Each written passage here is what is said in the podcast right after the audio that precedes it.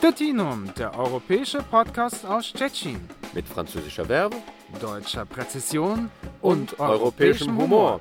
Zapraszamy. Wir laden ein. Martin Hanf und Pierre-Frederik Weber. Herzlich willkommen zu Stettinum, dem europäischen Podcast aus Stettin. Am Mikrofon begrüßen euch Martin Hanf und Pierre-Frederik Weber. Hallo Martin. Ja, hallo Pierre. Wie geht's dir? Ja, so ich feiere gerade ein Jahr Corona, ne? genau. Du glaub, auch? Deswegen, ja, ja, äh, feiern ist ja vielleicht nicht das richtige Wort dafür, aber auf jeden Fall hat Corona jetzt ein Jahr Jubiläum. Also das wollen wir heute auch zum Anlass nehmen für unser, unseren Podcast. Ein bisschen zurückblicken, mehr persönlich als äh, Bier ernst. Die ganze Situation ist sowieso schon traurig genug ich kann mich noch ganz gut an, an die Zeit vor einem Jahr erinnern, aber ich glaube, bei dir war da noch mehr los. Es war ja an einem Wochenende, wenn ich mich richtig erinnere. Ja, stimmt. Also äh, wir hatten ja letztes Jahr dieses Datum, den 15. März. Äh, letztes Jahr war es an einem Sonntag und du kannst dich erinnern, laut äh, also in Vorkehrungen polnischerseits, ja, aber gut, nicht nur, das war je nach Land natürlich, aber in Polen war das so, dass die Regierung eigentlich nur ein paar Tage vorher, ich glaube zwei, zweieinhalb Tage vorher, ja. also knapp davor. Also ich, ich äh, apropos meine kleine, kleine, nur so als Einsprengsel, ich, ich, bin die Woche davor auch noch, ihr, ihr wisst ja, ich, ich arbeite in meinem Alltag in Schwed und ich erinnere mich, dass ich irgendwie schon die Tage davor gab es schon diese Gerüchte, es kommt vielleicht, kommt nicht und so. Und ich habe mich sozusagen schon darauf vorbereitet und äh, es ist dann auch genau an diesem Wochenende eingetreten. Ja, es stimmt. Also ich, ich glaube, die, die Meldung kam irgendwie am, ich glaube, am Donnerstag im Laufe des Tages äh, oder sogar noch am Freitagmorgen. Äh, bin mir da nicht mehr ganz so sicher. Auf jeden Fall aber hieß es äh, um Mitternacht am 15., also in der Nacht äh, auf Sonntag, äh, mhm. letztes Jahr war das so, wird die Grenze zu Deutschland geschlossen. Ne? Und da gab es natürlich allerlei Situationen, wo Touristen zum Teil äh, sich hatten überraschen lassen. Naja gut, manche vielleicht äh, aus äh, Leichtsinn, andere, weil sie sich eben doch nicht so hatten vorbereiten können auf diese plötzliche äh, Änderung der Lage. Und da gab es mitunter so ziemlich äh, komplizierte Situationen, wo äh, eben auch äh, Touristen, also ich kann mich erinnern, französische Touristen, die in äh, Polen waren, gerade zu dem Zeitpunkt, äh, schnell noch, äh, ja wortwörtlich, hinüber wollten, also zumindest nach Deutschland, um dann von Deutschland aus, so wie es halt ging, weiter und zurück nach Frankreich zu reisen. Zwischen Deutschland und Frankreich gab es ja noch keine Behinderungen im, mhm. im, im, im, grenzüberschreitenden Verkehr. Deswegen eben dieses, dieses erste Ziel, Hauptsache rüber nach Deutschland. Ne? Und ich hatte da so, so eine Erfahrung, äh, ich hatte da Franzosen kennengelernt, so eine kleine Gruppe von Franzosen, die eigentlich in Krakau war und äh, ja, sie hatten halt im letzten Augenblick die Entscheidung getroffen, eben ein, ein Auto zu mieten in Krakau. Und äh, die Sache war eben, sie mussten einen, einen Punkt, also äh, dieser Vermietungsfirma eben äh, finden. Also ich weiß nicht welche da von diesen internationalen Bekannten. Und das ist ja meistens in Großstädten eher. Ne? Aber sie wollten immer eine Großstadt finden, die möglichst nah an der deutsch-polnischen Grenze war. Naja, da bietet sich eben Stettin als bestes äh, Beispiel oder als beste Möglichkeit. Von Krakau nicht unbedingt direkt, wenn man nach Deutschland möchte, aber wenn man dann von diesem Punkt aus nach Deutschland rüberspringen möchte, ist das in der Tat der kürzeste Weg nachher. Naja, aber ges gesprungen sind sie ja wohl nicht, oder? Von, von Nee, das ging ja so leicht nicht, aber ich, ich kann mich erinnern, man hatte mich dann, hatte mich dann um Rat gebeten, auch was äh, Übersetzung angeht. Ja, die, ich glaube so um 22.30 Uhr oder sogar 22.50 Uhr äh, waren sie äh, das Mietauto losgeworden und standen halt, naja, gestrandet im Stettiner Stadtzentrum und fragten sich halt, wie sie hinüberkommen sollten. Mhm. Das Problem war, dass um Mitternacht die Grenze geschlossen wurde, aber die Frage war, über welchen Weg nach Deutschland, weil über die Autobahn, ja, es geht zwar, aber das Problem ist, man kann ja nicht äh, wenden auf der Autobahn. Also ein Taxifahrer, der muss dann nach Deutschland ein paar Kilometer weiter, dann die nächste Ausfahrt, dann wieder mhm. zurück eben. Ne? Und das musste noch hinzugefügt werden, also wenn man sich eben die Reise ausgedacht hatte. Kurz und gut, also es hatte sich ein netter Taxifahrer finden lassen und die hatten das dann tatsächlich so geschafft, dass dann äh, ein deutscher Taxifahrer aus, äh, aus äh, Schwedt herübergekommen war und sie abgeholt hatte und dann so nett war, ihnen auch noch ein Hotel zu finden in Schwedt. Mhm. Und ja, am Tag darauf waren sie dann um Bahnhof äh, Schwedt dann weitergefahren, hatten den Weg irgendwie in Berlin geschafft. Und, und dann, ja, wie es dann weiter ausgegangen ist, weiß ich dann nicht so genau, aber nach Frankreich haben sie es doch geschafft. Es war aber so schon eine, ein, ein gewisses äh, Reiseepos hm. mit etwas Stress verbunden. Ja gut, junge Leute eher, aber die werden sich sicher an ihre Reise nach Polen, an ihren kurzen hm. Aufenthalt hm. erinnert haben. Sie waren eigentlich für ein Wochenende gekommen und am Freitag gleich äh, hatten sie sich auf den Weg gemacht, äh, zurück halt mit dem Mietauto. Mhm. Solche also Beispiele gab es ziemlich viel. Ne? Vielleicht hattest du davon gehört, es gab ja auch eine Gruppe Franzosen, auch so in diesem Bereich da um Krakau.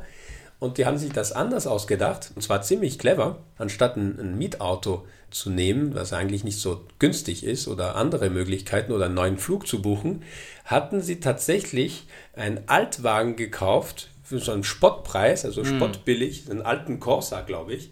Und die waren dann mit, und einen alten Astra, äh, also nicht Seneca, aber einen alten Astra und die waren dann rübergefahren und die hatten dann gemeint, ja, und dieses Auto hat uns gerettet und die hatten den dann, glaube ich, Coronastra genannt oder so und die hatten gesagt, die, die werden sie behalten als, als Freundesgruppe. Äh. Ne?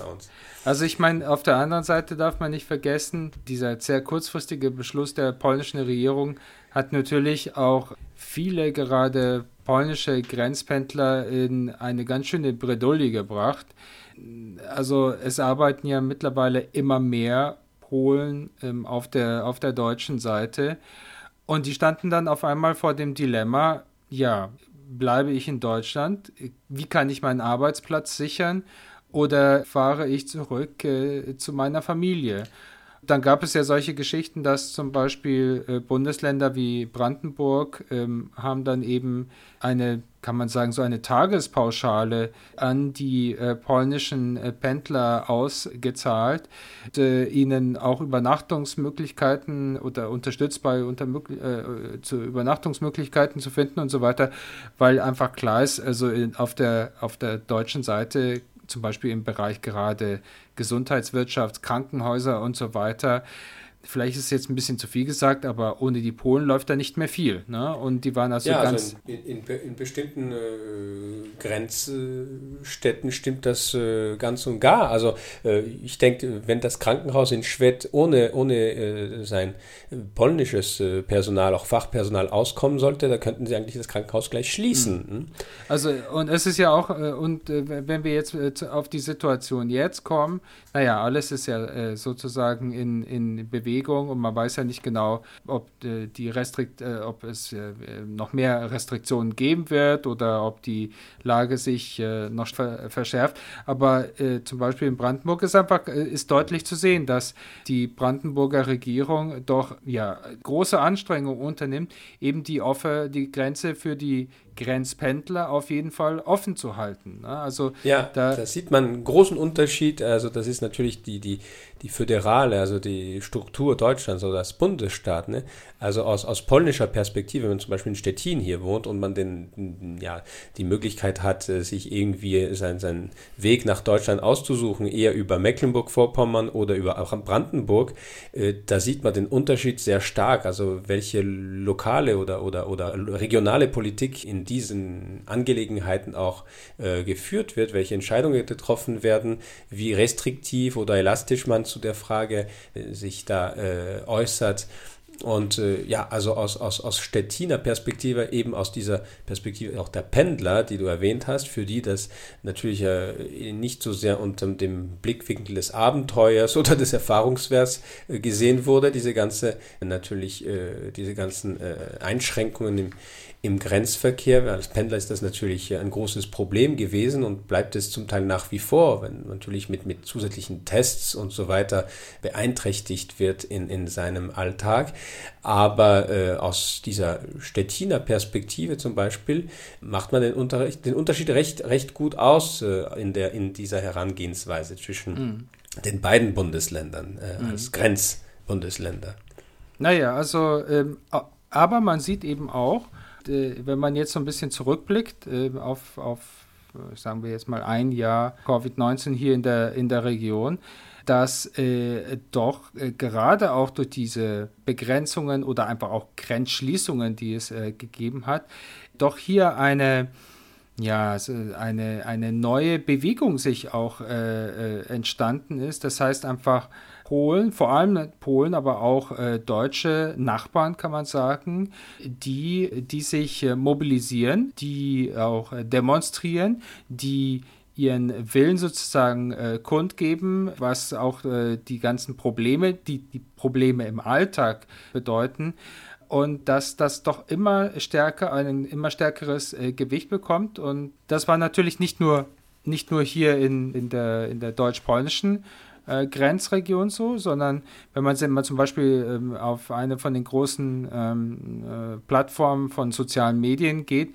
äh, dann wird man sehen, es haben sich also auch hier in, im deutsch-polnischen, aber zum Beispiel auch im deutsch-tschechischen äh, Grenzgebiet äh, Gruppen gebildet, äh, die sich eben äh, über das Internet austauschen, auch kann man sagen mal ihren Frust rausgelassen haben über die Situation, wie sie eben sich auch äh, darstellt, aber sich eben auch organisieren. Also ich glaube, dass das hat doch, ähm, viele sprechen da ja davon, dass das dass dieses Jahr viel kaputt gemacht hat in den grenzüberschreitenden äh, Beziehungen. Aber auf der anderen Seite, glaube ich, hat sich doch auch irgendwie oder sind sich die Leute, die eben diesen Status haben, also Grenzgänger oder Grenzpendler, sind sich dieser fragilen Situation bewusst geworden und die organisieren sich jetzt auch.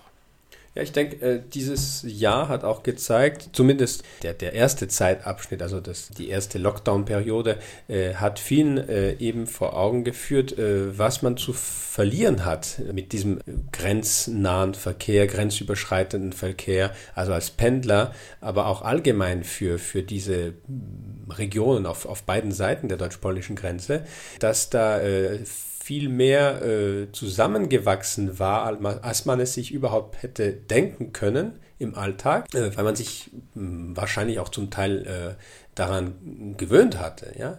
Mhm. Und auf einmal stand alles auf dem Spiel. Also man möchte in der Vergangenheit sprechen, aber heute noch könnte man sagen, steht noch vieles äh, auf dem Spiel. Ne? Es ist ja diese Pandemie noch nicht zu Ende.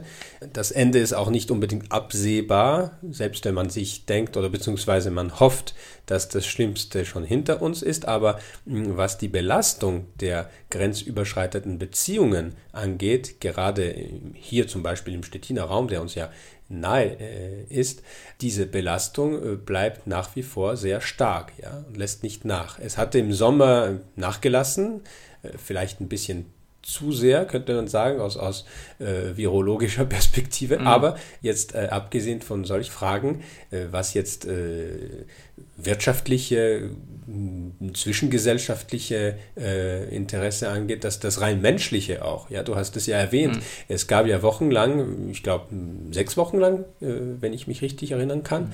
für äh, viele Familien im, im Grenzraum äh, recht dramatische Situationen, wo eben ja, äh, aus der Not heraus ein Teil der Familie in Deutschland blieb, wie du es erwähnt hast, um weiterzuarbeiten ja, mhm. äh, weil das eben kein Luxus war aber dadurch auch die Familie äh, getrennt war. Ja? Mm, also ich kann mich zum Beispiel erinnern, mm, als die Grenze zugewiesen ist, gab es wie gesagt Demonstrationen äh, hier an der deutsch-polnischen Grenze, also in Lubieschin, also Linken oder eben auch Rosuek, also äh, Rosso, also das ist der, der sozusagen der, die, der Grenzübergang Richtung Brandenburg. Einmal bin ich dann, äh, war ich auch mit äh, auf der polnischen Seite dabei, obwohl man ja eigentlich nicht demonstrieren durfte. Und äh, ich habe ja nicht demonstriert, sondern ich habe einen Spaziergang unternommen an diesem Abend, ja, wie so ein paar andere auch, die dort gewesen sind. Und das war, das war auf der einen Seite total bedrückend, weil, naja, also du lebst ja auch schon länger in Stettin. Ich lebe jetzt schon über 20 äh, Jahre hier in der Region. Und man hat sich natürlich an diesen Status der, der offenen Grenze gewöhnt und dann kam man auf einmal an die an die Grenze und auf der polnischen Seite äh, war äh, äh, auch Militär im Einsatz mit äh, Maschinengewehren, mit, äh, ja, kann man schon so sagen, äh, Kampfausrüstung. Und das war schon irgendwie sehr, also irgendwie eine sehr, sehr bedrückende Situation. Und natürlich wünscht man sich, dass es äh, dazu nicht mehr gekommen ist. Und, und was, was man ja auch nicht vergessen darf, also gerade in diesen ersten Tagen gab es ja ein, ein also unglaubliche äh, Staus zum Beispiel auch auf der äh, deutschen Seite, also Richtung polnische Grenze, Lkw-Staus. Die, die Lkws äh, sind also im Prinzip bis auf den Berliner Ring gestanden, Richtung äh, Frankfurt oder und auch in, an, an anderen Grenzübergängen. Und weil die dann irgendwie sozusagen gestrandet sind da auf der Autobahn, gab es auch sehr viel Solidarität in diesen Tagen. Also Leute, die den, den Lastwagenfahrern ähm, irgendwie ausgeholfen haben, die ihnen Essen gebracht haben und so weiter. Also das sind, das waren schon äh, sehr dramatische Tage. Naja, wie, wie du gesagt hast, das ist alles, es ist noch nicht vorbei. Wir wissen auch nicht richtig, wie es weitergeht ich vielleicht nur noch, um äh, darauf zurückzukommen, du hattest ja von dem Sommer gesprochen. Ich, ich, äh, ich hatte dann doch die Möglichkeit, auch Richtung äh, Skandinavien zu fahren, also wo ich ja auch Familie habe. Und das Interessante war, als ich, als ich dann durch Schweden gefahren bin, dann sind mir, also ich habe selten so viel Verkehr Richtung Süden gesehen. Und hat sich herausgestellt, dass das äh, vor allem Schweden waren, die endlich nach langer Zeit die Möglichkeit hatten, in Dänemark Urlaub zu machen oder überhaupt über die auf, äh, äh, nach Dänemark zu kommen, weil die Dänen, also die Grenze war eben auch äh, lange Zeit, äh, also für, sag ich mal, für nicht für Pendler, sondern für die Leute ähm, auch nicht offen. Dänen haben sich ja dann so eine, so eine interessante Regelung überlegt, wenn du äh, Urlaub in Dänemark machen wolltest, musstest du sechs Tage Übernachtungen buchen. Ne? Naja, es kurbelt den Tourismus an, ne? genau. Also äh, die, äh, das hatte wohl vor allem, also ich, ich vermute, das hatte, was du schon gesagt hast, hatte, war wahrscheinlich der Hauptgrund, aber es, hatte auch, äh, es, es lag wohl auch daran, dass Dänemark im Prinzip total überlaufen wurde dann von, von den Touristen. Also das, was wir vielleicht jetzt auch ähm, über Ostern erleben werden, wenn, es um Mallorca äh, und so weiter geht. Aber also äh, die, das, das war schon äh, sehr interessant. Wir haben ja früher auch schon mal im Programm darüber gesprochen. Schweden ist ja eine ganz andere Linie gefahren als die anderen Länder. Die haben wirklich versucht, solange es ging, irgendwie äh, die Grenzen äh, offen zu halten. Äh, Masken, äh, als ich im Sommer da war, die hat man nicht getragen. Also Schweden ist da sehr viel er hat dann einen ganz anderen Kurs gefahren. Ob der Kurs jetzt richtig war, wir können das, glaube ich, immer noch nicht richtig bilanzieren. Die ja, Tatsache schwer, ist schwer zu sagen, ja. ja. Äh, es stimmt ja auch, äh, die, die, die, wenn sagen, die, die, die Maskenpolitik war in, in vielen Ländern Europas äh, ziemlich sprach einer, einer gewissen Kakophonie. Also mal ja, mal nicht, äh, vielleicht doch und äh, trotzdem Wald, weiter. Im Wald, Im Wald ja oder nicht, ja, oder im Park. Ja, es gab, so ja, es gab ja zum Teil skurrile äh, Regelungen. Ja, also äh, wir kennen die polnischen Beispiele, aber es hat ja nichts damit zu tun, dass das typisch polnisch war, sondern ich kenne auch solche äh, skurrilen Beispiele aus, aus dem französischen äh, äh, Bereich. Aber äh, vielleicht kannst du dich ja erinnern, es war ja so, dass man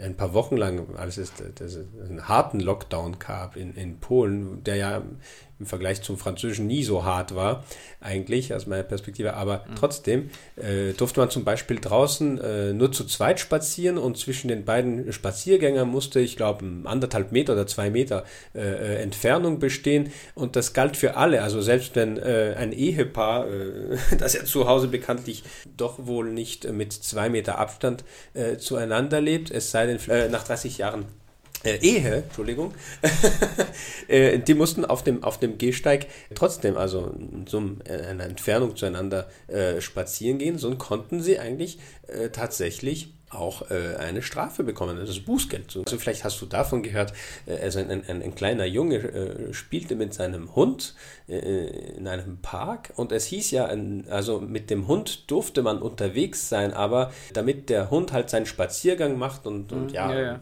das entrichtet, was er, was er muss, ne? Aber, aber das, das, mit, dem, mit dem Hund spielen, das durfte man schon nicht mehr. Ne? Also ich glaube schon, auf jeden Fall ist, äh, kann man schon sagen, dass es das, der Hundebesitz und der steigende Hundebesitz ist auf jeden Fall auch ein, eine Corona-Folge. Also ich glaube, ich habe äh, noch nie so viele Hundebesitzer gesehen äh, wie in, de, de, der jetzigen Zeit. Ich denke, das hat wahrscheinlich schon auch ein bisschen was damit zu tun gehabt, dass dass die Leute eben, äh, die vielen Leuten dann irgendwie die Decke auf den Kopf gefallen ist, oder sie einfach irgendwie eine Möglichkeit finden wollten, vielleicht auch rauszukommen.